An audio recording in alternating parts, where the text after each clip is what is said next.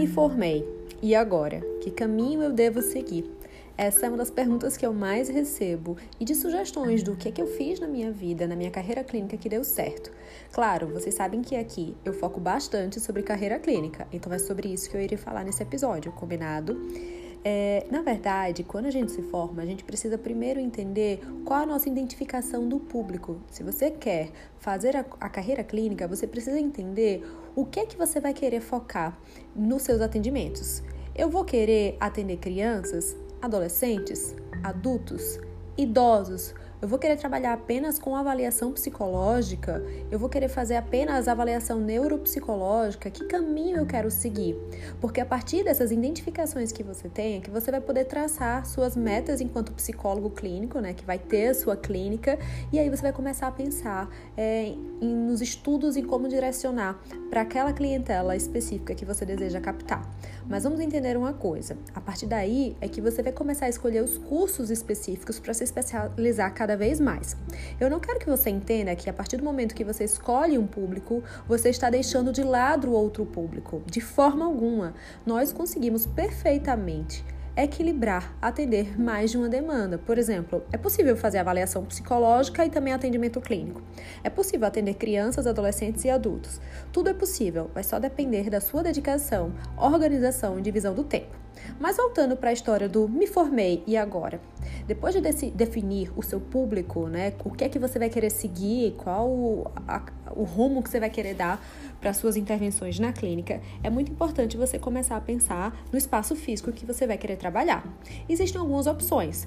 Você pode de fato comprar e montar um espaço do zero, mas geralmente essa não é a primeira opção para quem está se formando e ainda não está financeiramente estável.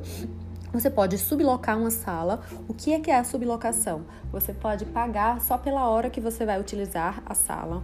Acho que muitas clínicas trabalham com esse formato, então você paga um valor fixo pelo horário que você vai utilizar, né?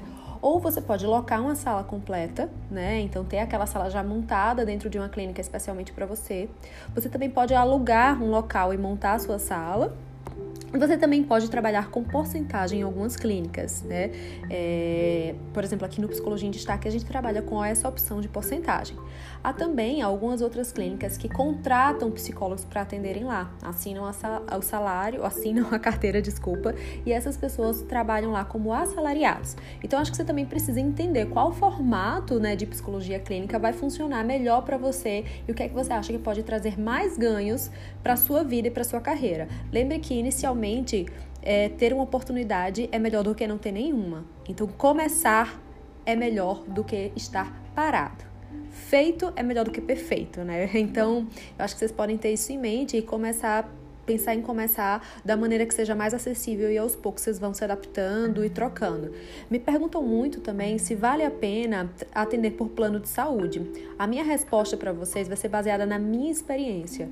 Eu nunca quis atender por plano de saúde porque eu acreditava que poderia ficar como uma prisão e depois eu não consegui me desassociar, visto que o retorno financeiro é muito baixo, né? Eu já escutei falar de planos de saúde que pagam 15 reais a hora do psicólogo, 30 reais a hora do psicólogo. Eu acho isso totalmente totalmente inviável e com um salário desse a longo prazo é muito difícil da gente conseguir se especializar muito e dar o melhor. Claro que muito, essa pode ser a opção para muitos psicólogos no início de carreira para pegar prática, até se sentir mais seguro e se isso couber melhor para sua vida, se você achar que isso encaixa, eu acho que pode ser uma opção também mas ao mesmo tempo acho que é importante você ir construindo essa carreira de autônomo mesmo, né, sem precisar do plano, é, essa carreira bem individual, para você também conseguir galgar outros objetivos e atingir um, um público que você possa ter uma remuneração mais favorável, tá? Então eu acho que essas são as opções, né? Então